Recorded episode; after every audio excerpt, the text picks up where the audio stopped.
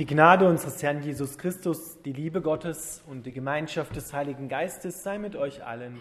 Amen. Ich lese den Predigtext aus dem Philipperbrief noch einmal vor. Er steht im Philipper 2, die Verse 5 bis 11. Geht so miteinander um, wie Christus es euch vorgelebt hat. Obwohl er Gott war, bestand er nicht auf seinen göttlichen Rechten er verzichtete auf alles. Er nahm die niedrige Stellung eines Dieners an und wurde als Mensch geboren und als solcher erkannt. Er erniedrigte sich selbst und war gehorsam bis zum Tod, indem er wie ein Verbrecher am Kreuz starb. Deshalb hat Gott ihn in den Himmel gehoben und ihm den Namen gegeben, der höher ist als alle anderen Namen vor diesem Namen sollen sich die Knie aller beugen, die im Himmel und auf der Erde und unter der Erde sind. Und zur Ehre Gottes des Vaters werden alle bekennen, dass Jesus Christus Herr ist. Lieber Vater im Himmel, wir bitten dich, dass du dein Wort an uns segnest. Amen.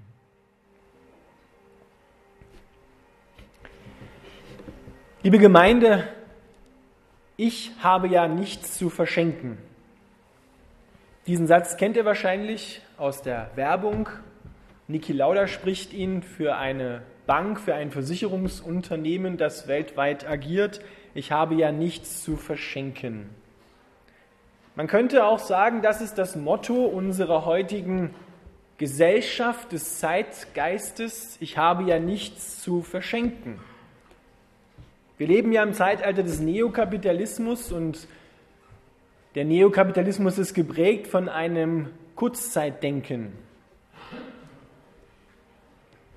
Möglichst viel erreichen in kurzer Zeit und nach mir die Sinnflut. Ich habe ja schließlich nichts zu verschenken. Ihr Lieben, wenn Gott auch so gedacht hätte, dann wäre die Welt und wir beim Teufel. Er hat es genau entgegengesetzt gemacht. Ich habe ja etwas zu verschenken. Und zwar mich selber. Und genau in diese Liebesbewegung des Vaters hin zu seinem Menschen, hin zu dieser Welt, die er liebt und die er gemacht hat, nimmt uns Paulus mit hinein und malt uns Christus vor Augen, wie er gelebt hat.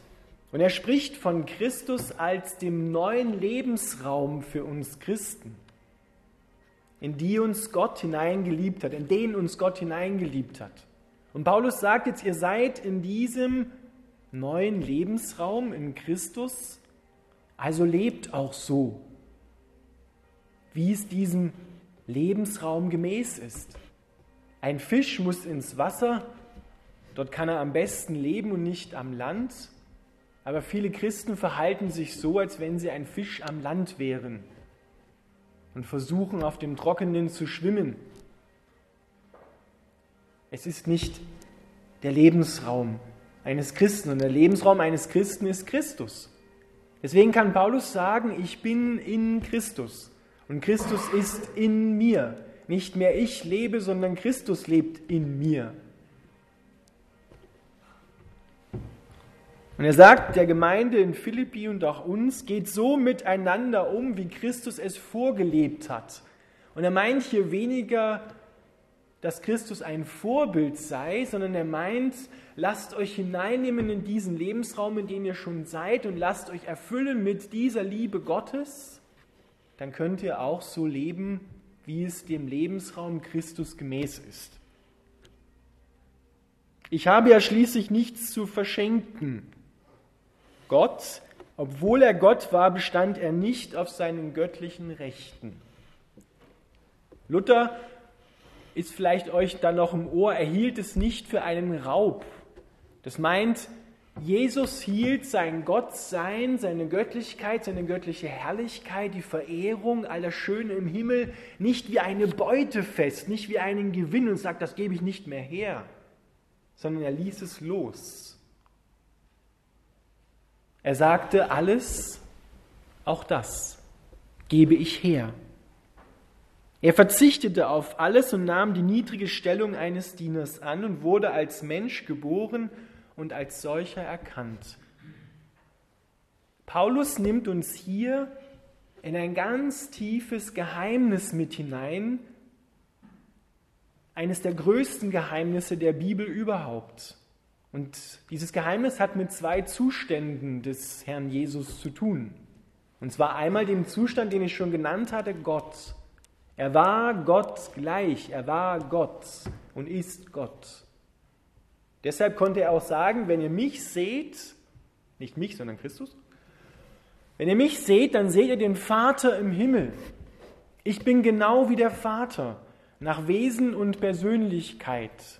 Der Vater sieht zwar äußerlich anders aus als ich, als Jesus, aber nach dem Wesen, nach der Persönlichkeit seht ihr den Vater in Aktion im Sohn, mitten auf der Erde. Wir wollen ein bisschen dem nachspüren, was es heißt. Jesus, der von Ewigkeit zu Ewigkeit schon immer da war, der Sohn war schon immer da, war schon immer Gott, noch bevor die Welt geschaffen worden ist, der ewig lebt, der Leiden und Tod so nicht kennt, der verzichtet auf diese Stellung, gibt sie freiwillig auf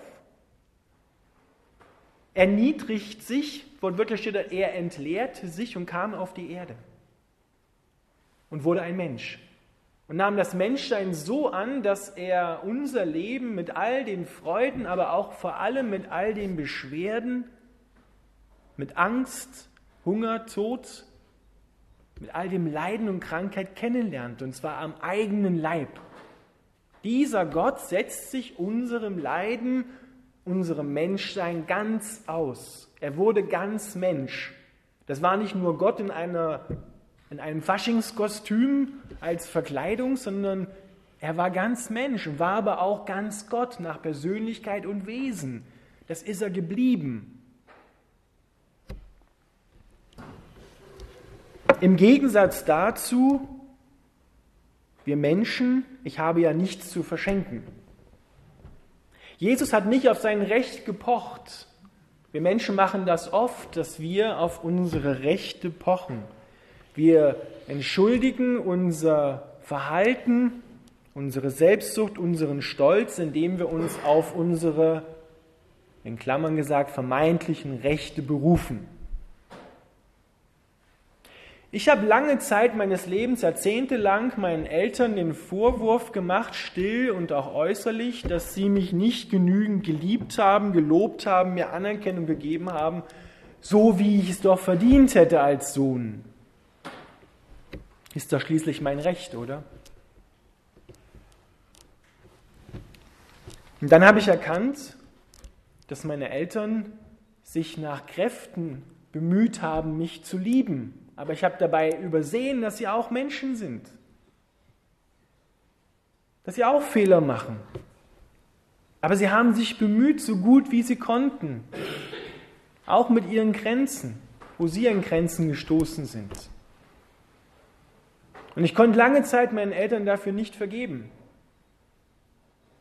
Aber ich habe es erkannt und habe gesehen, ja, die haben sich wirklich bemüht. Die haben mir das Beste gegeben, was sie geben konnten. Und ich konnte ihn dann auch vergeben. Das hat lange, jahrzehntelang gebraucht. Ich soll vergeben, der hat doch angefangen. Soll der doch zuerst kommen? Das ist doch mein Recht, oder? Ich soll dem anderen helfen, mir hilft auch keiner. Mein Geld, was ich verdient habe, gebe ich nur für mich selber aus. Denn das habe ich doch hart verdient und daran gearbeitet. Das gehört doch schließlich alles mir. Ich habe ja schließlich nichts zu verschenken. Ich lasse mein Baby abtreiben, weil schließlich gehört ja mein Körper mir. Ich habe ja das Recht darüber und ich bestimme, was ich mit dem mache, was in mir heranwächst. Ganz banal, man steht an einer Schlange am Geschäft, an der Kasse und es drängelt sich jemand vor. Ich stand zuerst hier. Das ist doch mein gutes Recht. Ich warte schon länger als Sie, dass ich drankomme. Die Flüchtlinge kommen zu uns nach Europa. Viele Menschen sagen, wir wohnen schon länger hier, was wollen die denn hier? Das ist doch unser gutes Recht. Die kommen her und nehmen uns alles weg. Ihr Lieben, da wo Menschen nicht mehr auf ihre Rechte verzichten, und Menschen Liebe zollen und Liebe weitergeben, obwohl sie es vielleicht nach ihrer Meinung nicht verdient haben, da wird es dunkel in unserer Welt. Wenn Gott so gedacht hätte, wenn es ihm egal gewesen wäre, was aus uns wird, dann hätte er das nicht gemacht. Aber er hat schließlich was zu verschenken. Und zwar sein ewiges Leben. Er wollte das uns schenken. Er will es immer noch. Er will es gerade in diesem Moment dir das ewige Leben schenken und dich retten. Jesus erniedrigte sich selbst und war gehorsam bis zum Tod, indem er wie ein Verbrecher am Kreuz starb. So weit hat er sich erniedrigt, dass er bis an den Rand sich hat drängen lassen und darüber hinaus hat drängen lassen von unserer menschlichen Gesellschaft. Und diesen Gehorsam, den er dort gezeigt hat. Dort hat er seinen Glauben, seine Beziehung an Gott bewährt. Dieser Gehorsam, den musste der Sohn Gottes erst lernen. Den hat er nicht mitgebracht. Das war das Risiko, was Gott selber eingegangen ist. Wie werde ich Gott in menschlicher Natur reagieren, wenn ich konfrontiert werde mit Leid und Tod in dieser Welt. Ihr Lieben, das hört sich so selbstverständlich an, ist es aber nicht. Jesus, das Werk von Gott her gesehen, war schon vollendet, aber es musste von menschlicher Seite her noch vollendet werden. Und so führte Jesus ein Leben der Stellvertretung. Er übernahm stellvertretend für dich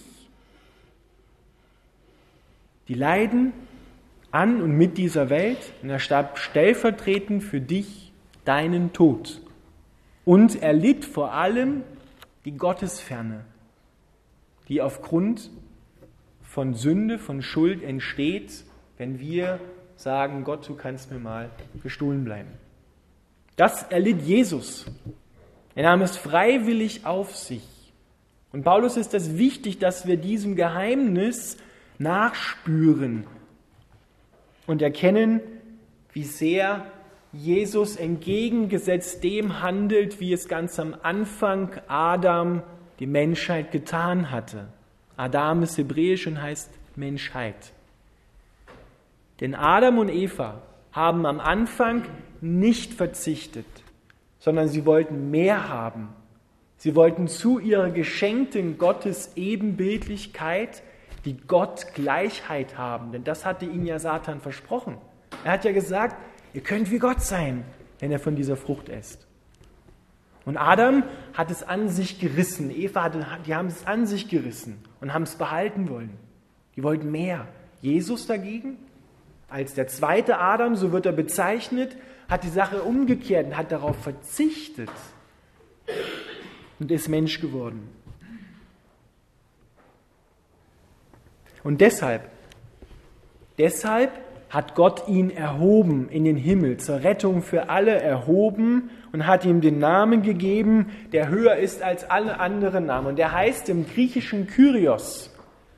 Kyrios war der Ehrentitel für die römischen Cäsaren, die die Welt beherrscht haben. Wenn dieser Titel erschallt, jetzt kommt der Kyrios, da sind die Leute automatisch auf die Knie gefallen. Vor Ehrfurcht vor diesem großen Herrscher. Und so sagt jetzt der wahre Kyrios, ist Jesus. Jesus ist, auf Deutsch übersetzt, der Herr. Es gibt keinen höheren Namen als Jesus, als der Herr. Und der gehört ihm, weil er ganz unten war und sich so erniedrigt hat, wurde er aufgehoben. Wenn wir versuchen, uns als Menschen selber zu ehren und uns groß herauszuputzen, uns groß darzustellen, dann sagt Gott wirklich in der Bibel, den werde ich erniedrigen. Wer sich aber selbst erniedrigt, wer verzichtet auf seine Rechte, den werde ich erhöhen. Das ist Nachfolge von Jesus Christus. Und Jesus ist sozusagen, er war der allerletzte, ja, von unten gesehen, und er war und ist der allerhöchste. Der erste Platz und der letzte Platz, die sind vergeben. Du kannst nicht tiefer fallen, heißt es so schön, als in seine Hände. Jesus ist ganz unten gewesen, der weiß also, wie es Menschen geht, die ganz unten sind, und er weiß auch, wie es ganz oben ist. Die beiden Plätze sind besetzt, aber dazwischen ist ein immenser Lebensraum. Wenn wir uns wie die Letzten fühlen, dann dürfen wir daran denken, Jesus war schon dort und versteht dich. Und wenn wir uns selber überheben, dann dürfen wir auch wissen, okay, der erste Platz ist besetzt, der gebührt mir nicht.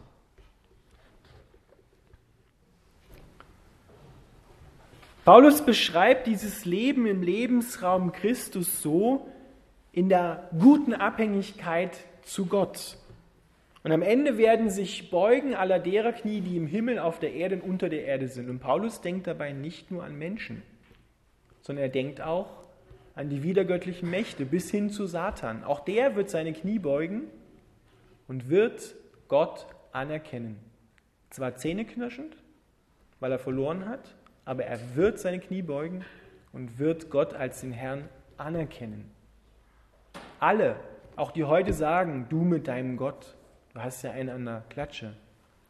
Auch die werden ihre Knie beugen müssen und werden Gott als den Herrn, Jesus als den Herrn anerkennen. Es wird keinen anderen geben, weil der Name, der höchste Name ist vergeben. Er gehört Jesus Christus. Dieser Text ist eingebettet in eine liebevolle Ermahnung zur Nächstenliebe, zur Geschwisterlichkeit. Und deswegen sagt Paulus kurz davor und kurz danach zum Beispiel, denkt nicht nur an eure eigenen Angelegenheiten, sondern interessiert euch auch für die anderen und für das, was sie tun. Und das ist kein moralischer Appell, uns mehr zusammenzureißen, denn das funktioniert nicht, sondern als Christen in dem Lebensraum Christi hineingestellt, müssen wir uns von der Liebe Gottes bewegen lassen, anstoßen lassen, dass wir aufstehen und diese Liebe Gottes weitergeben. Da reicht, das, da reicht kein moralischer Appell, dass wir uns jetzt mal jetzt für eine Zeit lang mal zeigen, was in uns steckt. Da kommt nichts Gutes bei heraus. Sondern die einzige Möglichkeit, ist, sich von der Liebe Gottes erfüllen zu lassen und diese Liebe zu verschenken. Wir haben etwas zu verschenken.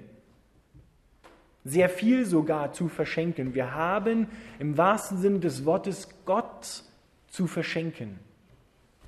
Jesus Christus, das ist das Allerbeste. Er will sich durch uns anderen Menschen schenken, aber nur durch uns. Ja, nicht nur durch uns, das meine ich so nicht, ne? aber durch die Menschen, die sich davon anstoßen und bewegen lassen. Zuerst selber sich lieben lassen und dann andere Menschen lieben. Und das ist das Lebensgesetz dieser Erde, dieser Welt, des Universums. Die Liebe ist das Lebensgesetz und nicht die Haltung, ich habe ja nichts zu verschenken. Das ist wiedergöttlich.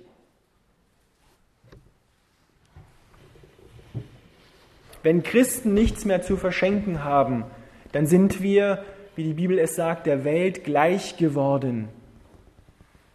Und Gott bewahre uns davor, dass wir der Welt gleich werden und nichts mehr zu verschenken haben, nicht mehr Menschen sind, die im konkreten Alltag auf ihre Rechte verzichten und anderen, obwohl sie es vielleicht gerade nach Ansicht der Welt nicht verdient haben, trotzdem Liebe geben trotzdem vergeben, trotzdem die Feinde lieben, obwohl sie es nicht verdient haben. Klar haben sie es nicht verdient.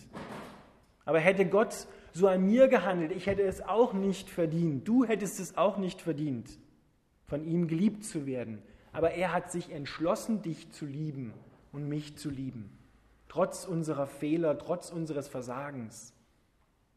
Und dem dürfen wir nachspüren und nachleben in dieser Welt. Und das heißt aber auch natürlich leiden, weil das werden andere Menschen nicht verstehen, aber denen, denen es zukommt, die werden sagen, wow, das hat mir noch niemand so gesagt oder so getan. Ich bin positiv erschüttert. Und die öffnen dann ihr Herz, da wird es plötzlich Licht in ihrem Herzen. Die erkennen diese Liebe Gottes und wollen mehr davon. Wer einmal diese Liebe Gottes gespürt hat, der kann nicht aufhören, danach zu streben. Lasst uns gemeinsam beten.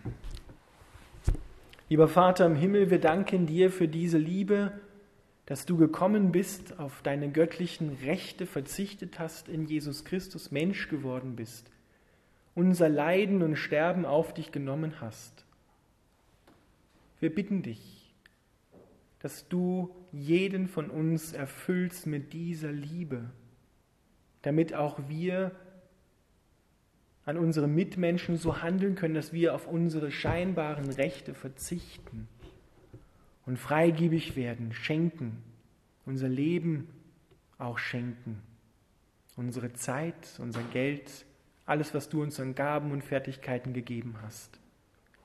Und ich bitte dich, dass du jetzt kommst, Heiliger Geist, dass du jedem Einzelnen hier dienst, dass du jeden Einzelnen erfüllst mit deiner wunderbaren Vaterliebe. Amen.